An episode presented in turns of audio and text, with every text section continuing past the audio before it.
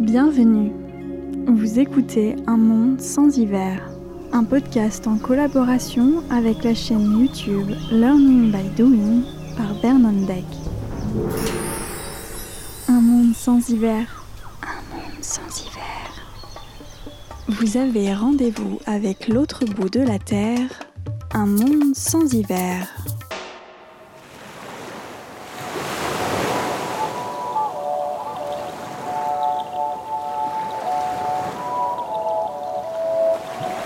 Avez-vous déjà ressenti cet ennui du quotidien Cette envie de tout quitter pour partir, vivre autre chose, de plus simple, peut-être de plus vrai?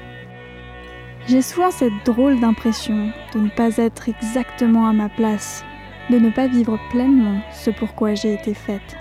C'est pourquoi j'ai décidé de tout plaquer, mon job, mon appartement, mes petites habitudes. Durant six mois, je vais tenter un autre mode de vie sur le voilier de mon compagnon en Indonésie. Et si tout comme moi, vous envisagez de tout quitter pour partir à l'aventure, que vous avez envie de découvrir le monde, ou bien que simplement vous aimez écouter des récits de voyage, cette émission est faite pour vous.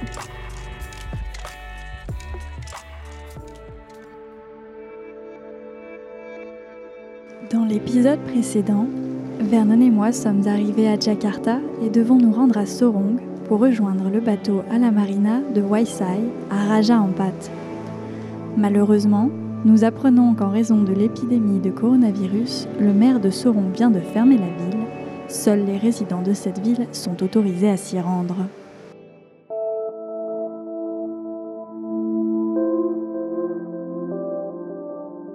Mercredi 18 mars, minuit, à l'aéroport de Jakarta.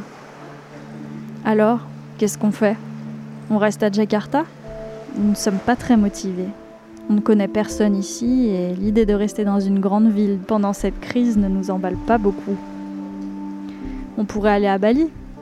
Vernon connaît quelques personnes là-bas, mais ça nous éloigne franchement du bateau. Et puis, il y a beaucoup de tourisme là-bas, ce qui peut vouloir dire plus de risques avec le coronavirus. Il y a un vol pour Ternate, sur l'archipel d'Almaera. C'est pas très loin de Raja Ampat, et Vernon y a navigué l'été dernier. Il a rencontré quelques personnes sympas sur place, et au moins on se rapproche un petit peu. Puis l'île ne nous est pas complètement inconnue. Ça semble être la meilleure option. Nous prenons deux tickets pour Ternate, avec un arrêt à Makassar. À minuit et demi, nous attendons d'embarquer et nous découvrons que nous sommes à la même porte d'embarquement que les passagers qui se rendent à Sorong. Un dernier pied de nez du destin qui me frustre passablement. Quand ils appellent les passagers pour Sorong, j'ai juste envie de courir dans la queue, mais je finis par me rendre à l'évidence que ça nous causerait plus d'ennui qu'autre chose. Quelques minutes plus tard, une hôtesse appelle les passagers pour Makassar. C'est notre tour. Un bus nous emmène jusqu'à l'avion à l'autre bout de l'aéroport. J'essaye d'accepter peu à peu notre sort, malgré le fait que je n'ai aucune idée d'où est-ce qu'on va et de ce qu'on va faire là-bas. En montant dans l'avion, je découvre que Vernon et moi ne sommes pas assis à côté. Nous avons pris nos billets à la dernière minute, il y a beaucoup de passagers, et on nous a placés dans les derniers sièges de libre. En passant dans l'allée, je sens les regards lourds de certains passagers.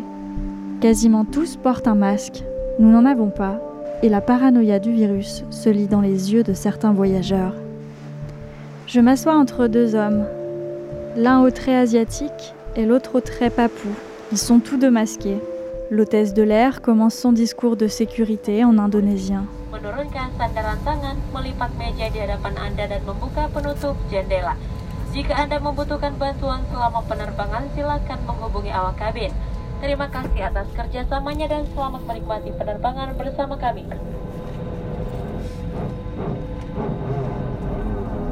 Good morning ladies and gentlemen, welcome aboard this Batik Air Airbus 320. On behalf of Batik Air, Captain Rahadian Arga and the entire crew members would like to welcome aboard this Batik Air's ID 6196 destination to Makassar. The flight time to Makassar will be approximately 1 hour and 57 minutes. According to the Civil Aviation and Safety Regulation, We would like to inform you that this is a non-smoking flight. Tampering, disabling and destroying a smoke detector in lavatory is prohibited. Qu'est-ce que je fais là? Assise entre ces deux inconnus, dans un avion qui se rend là où je n'ai rien à faire. Et si notre départ avait été une erreur?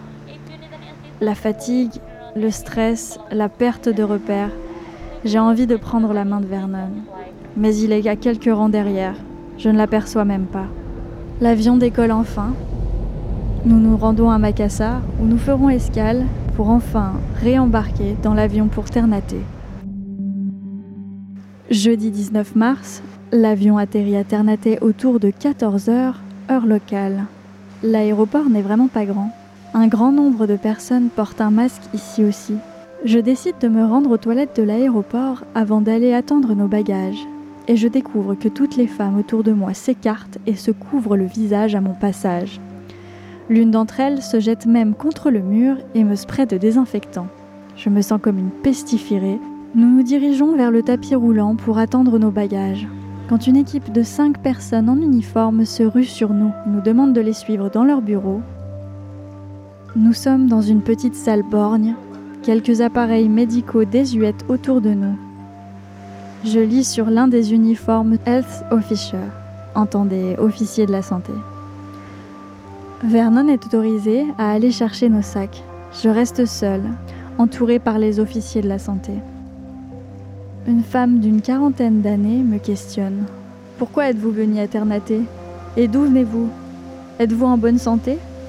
Quels sont vos plans J'explique tant bien que mal notre situation dans un anglais simple, mais l'équipe semble ne pas connaître bien cette langue. On me prend de nouveau la température. Un des officiers utilise Google Traduction. Il enregistre mes réponses pour les traduire en bahasa indonésien. Avez-vous prévu de rester longtemps?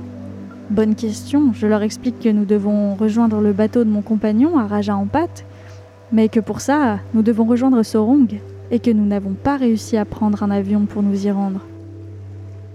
Les officiers autour de moi sortent leur téléphone et commencent à me photographier, me filmer, sans me demander aucune autorisation. Je me sens comme un animal de laboratoire. Les officiers de la santé nous demandent le formulaire jaune que nous avons rempli dans l'avion. C'était un petit papier de format A5 dans un papier très fin dans lequel nous avons attesté sans aucun test préalable que nous n'avons pas de fièvre, pas de toux, pas de problème à respirer. Une partie du papier était découpable et nous l'avons donné à l'équipe de santé à l'aéroport de Jakarta, puis nous n'y avons plus prêté attention. Personne ne nous a dit qu'il fallait conserver ce papier. Je fouille dans mon sac. Par chance, je retrouve le mien, chiffonné entre ma bouteille d'eau et une barre de céréales à moitié entamée. Malheureusement, impossible de retrouver celui de Vernon. Et les officiers ne semblent pas apprécier. Ils nous demandent si nous connaissons quelqu'un ici. Vernon montre la conversation par message avec un des propriétaires d'un resort nommé Adi. Vernon a séjourné chez lui il y a environ un an un peu plus tôt, nous avons échangé avec lui pour savoir si nous pourrions être hébergés dans son resort. Il nous apprend que les autorités locales ont demandé à tous les hôtels, auberges et lieux touristiques de fermer leurs portes jusqu'à nouvel ordre. Adi ne peut donc pas nous aider. L'un des officiers prend le numéro et appelle le propriétaire du lieu pour vérifier notre histoire. On comprend assez vite que l'équipe souhaite que nous quittions Ternate au plus vite. Ils nous choisissent un chauffeur de taxi et nous demande de nous rendre au port. Un ferry doit se rendre à Sorong dans l'après-midi et ils aimeraient qu'on embarque dessus. L'un des officiers appelle le capitaine du ferry pour l'informer de notre arrivée. Si tout se passe bien, nous serons demain à Sorong, probablement mal accueillis, mais au moins on se rapproche du bateau et cette idée nous plaît bien.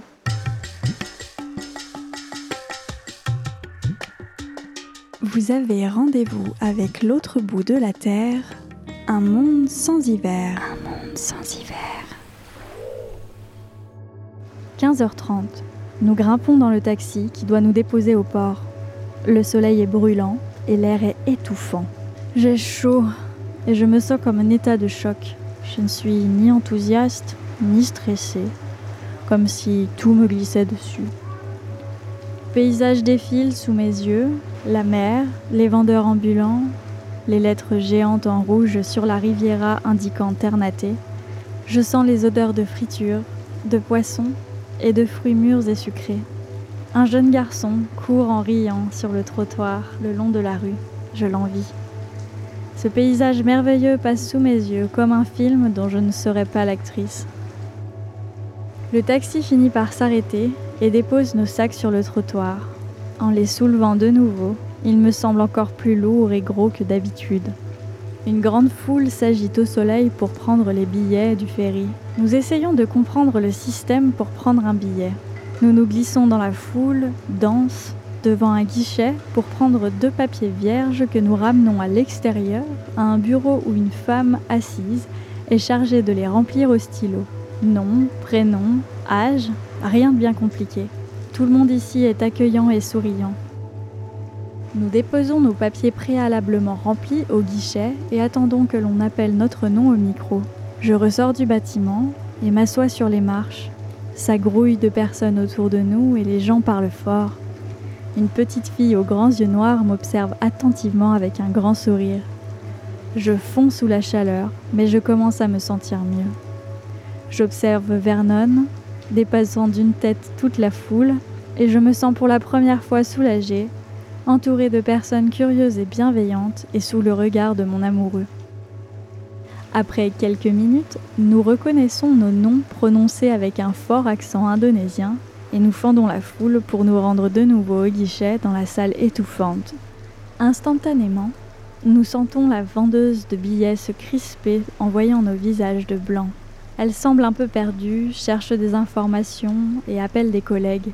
Nous voyons autour de nous les autres usagers récupérer leurs billets rapidement dans les autres files. Après une dizaine de minutes et de nombreux appels, le capitaine du ferry vient nous trouver. Il nous explique poliment que nous ne sommes pas autorisés à acheter de billets et qu'en raison de la fermeture de la ville de Sorong, il ne peut pas nous laisser embarquer. Une fois encore, mon cœur se serre. Je commence à désespérer. Je me rassois sur les marches, sans espoir, les yeux dans le vague. Toutes nos tentatives pour rejoindre le bateau sont une à une tombées à l'eau. Et les autorités locales ne vont pas nous laisser jouer les touristes. Dès qu'ils apprendront que nous n'avons pas pu embarquer, ils nous trouveront et qui sait ce qu'ils feront de nous.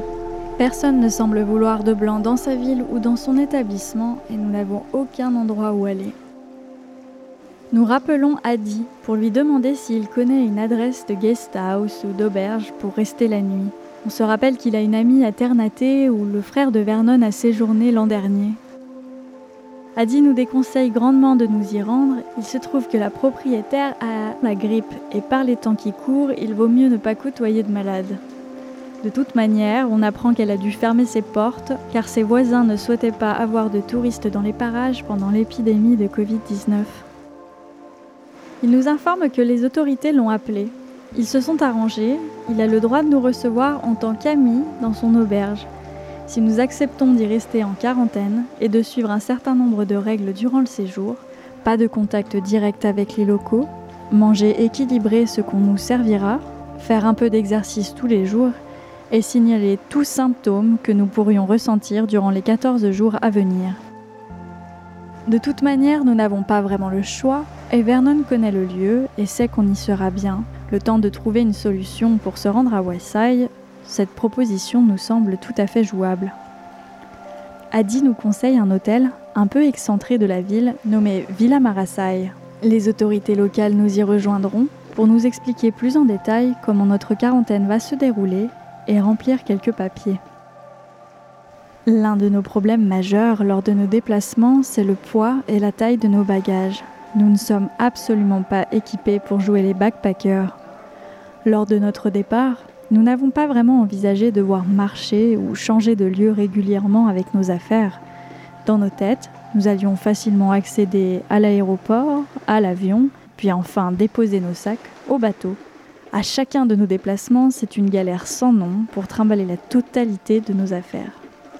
Par chance, sans devoir trop marcher, nous arrivons à attraper un bimo, l'un de ces petits taxis locaux qui ressemblent à un van miniature. Nous prenons la route pour la Villa Marasai.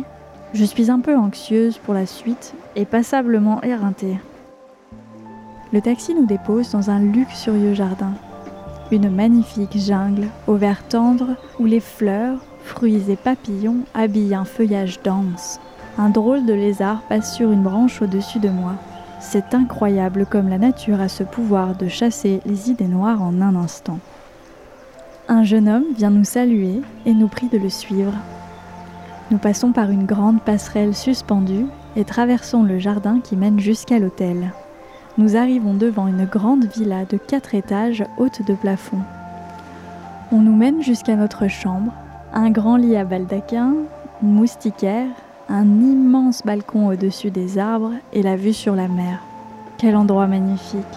Un smoothie frais de concombre nous attend sur la table, je me détends enfin. Après m'être rafraîchi sous la douche, je reste sur le balcon, observer les couleurs du soir. Vernon est sous la douche quand on toque à la porte de la chambre. Un employé, l'air embarrassé et stressé, m'informe que les autorités nous attendent en bas. Je préviens Vernon et je descends, il me rejoindra plus tard. Deux officiers de la santé sont sur la terrasse du bas. Je les salue et réponds sagement à leurs questions. Encore une fois, la date de notre arrivée, nos pays d'origine et la raison de notre présence à Ternate. Ils prennent de nouveau ma température. Vernon arrive et à son tour, le même questionnaire l'attend. Ils sont plutôt courtois et souriants. Ils nous quittent au bout d'une heure. Une autre équipe reviendra demain matin avec Adi pour notre départ vers l'île de Métis, où se trouve le resort où nous passerons notre quarantaine. En attendant, un délicieux dîner de poissons frais et de fleurs de papaye nous attend. La cuisinière arrive avec un grand sourire et nous offre une infusion de gingembre corsé. C'est bon pour booster le système immunitaire, nous dit-elle. Un peu de réconfort avant notre première vraie nuit dans un lit depuis notre arrivée. L'air est lourd malgré la tombée de la nuit, mais je suis ravie d'avoir la climatisation dans notre chambre. Nous tombons dans un profond sommeil à l'instant même où nos têtes touchent l'oreiller, dans un bruit de grillons et d'étranges oiseaux de nuit qui me rappellent que je suis à l'autre bout du monde.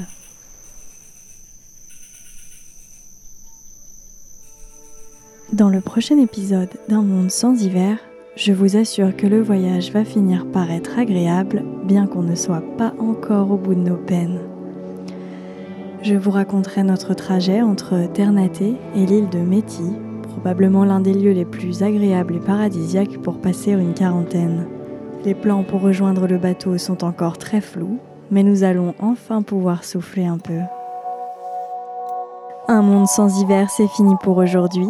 Si vous avez aimé cet épisode ou que vous avez des questions, n'hésitez pas à me le faire savoir sur la page Instagram de mon podcast, at un monde sans hiver tout attaché. Vous pouvez suivre le voyage en vidéo et en version anglophone sous-titrée sur la chaîne YouTube Sailing Learning by Doing.